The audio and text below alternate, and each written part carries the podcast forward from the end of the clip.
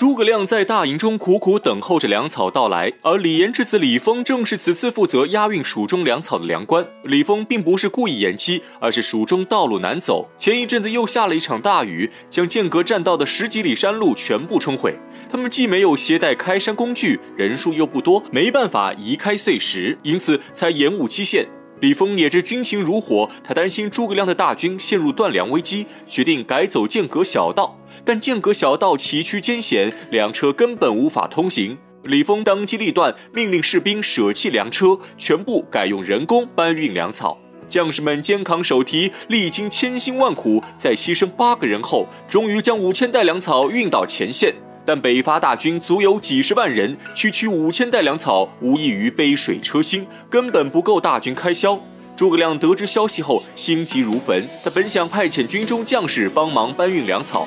可间隔山道只有一尺多宽，根本容不下太多人，人多于事无补，反而会增加危险，只能派一少部分人来回搬运。李峰早已算过，就算日夜不休拼命搬运，一天也只能运回千余袋粮食，还是远远不够大军开销。参军杨仪眼看形势危急，建议诸葛亮暂时撤回汉中，否则等粮草耗尽时，几十万大军都将死无葬身之地。可诸葛亮心有不甘，他深知大军每出一次祁山是有多么的不容易，每次都要耗费无数钱粮，而这些钱粮的背后都是蜀中百姓的血汗积累。大军既出祁山，就不能轻易返回。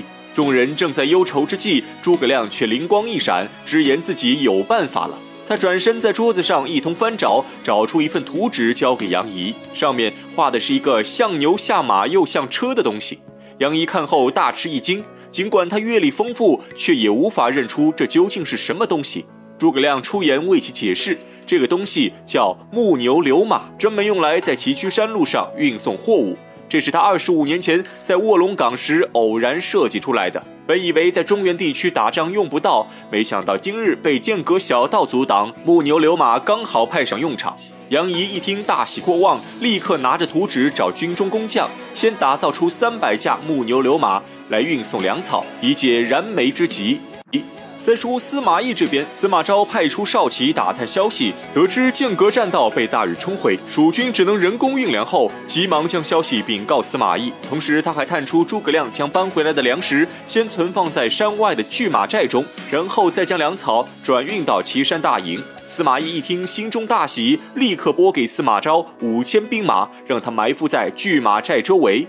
等蜀军运粮之时，突然杀出，放火烧掉拒马寨。他要让诸葛亮彻底断粮。司马昭领命，刚要离去，却突然想起一事。他担心这是诸葛亮的诱敌之计，故意毁掉间隔栈道，就是想引诱他们出兵。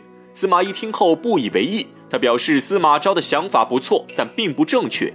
司马懿知道间隔栈道对蜀军的重要性，如果诸葛亮真的敢用粮道来诱敌，那么即使打败了魏军，他们也要活活饿死。司马昭一听，再无疑问，带领士兵赶往拒马寨。司马昭带着孙礼埋伏在拒马寨周围，看到蜀军粮车出现，刚想一拥而上截杀蜀军，司马昭却发现一丝不对之处。蜀军推着一辆他从未见过的粮车，此车非驴非马，非车非船。蜀军三人一队推着粮车，行走间甚为方便。司马昭心中起疑，不敢轻举妄动。沉思片刻后，将五千士兵分成两队，派孙礼带一半人马去冲杀蜀军。自己率另一队人马在后方支援，孙礼奉命离去。蜀军正在山道间运粮，眼看山上出现大股魏军，蜀军不敢交战，吓得扔下木牛流马，转头就跑。孙礼也不追杀，让人将木牛流马全部送回大营，交给司马懿查看。司马懿也是第一次见木牛流马，将木牛流马仔仔细细观察一遍，还亲自上手试了试。他发现木牛流马的构造非常高明。此物虽然看起来很沉重，但推起来却非常轻松，里面似乎有一种神奇的推动力，而且一个木牛流马能运送许多粮食，这就使得运粮效率大大提升。司马懿心中欢喜，立刻吩咐军中工匠，让他们尽快熟悉木牛流马的结构，然后大量制造此物。他也要用木牛流马运送粮草。此时的司马懿却不知道，他的这一举动又掉入了诸葛亮的圈套当中。李丰带人日夜不休地在间隔小道转运粮草，可仍然不够大军开销。眼看北伐大军只剩下三日之粮，诸葛亮心急如焚。此时有探子禀告诸葛亮，长安大仓刚刚给司马懿的陇西大营发运了三十万袋粮食，司马懿正是用木牛流马来运粮。诸葛亮心中感叹天不亡蜀，立刻招来大将王平，拨给他一千人马，让他去截取司马懿的粮草。王平一听，呆立当场。他知道司马懿老谋深算，对粮草必定是严加防范，自己只带区区一千兵马，如何劫得回粮草？只怕是有去无回。诸葛亮也知王平心思，走到他耳边密语几句，王平瞬间转忧为喜，领命离去。王平本是魏将，对魏军情形非常熟悉。他带着一千蜀军，全部换上魏军服饰，悄悄躲过司马懿的大军，在陇山大道上拦住司马懿的粮草队伍，谎称自己是司马懿帐下亲兵，奉命前来巡查粮草，检查一下他们是否已自充好。粮草官信以为真，王平一声令下，蜀军全部跑到木牛流马旁边。按照王平的吩咐，对每台木牛流马都拍拍打打，做了一点小手脚。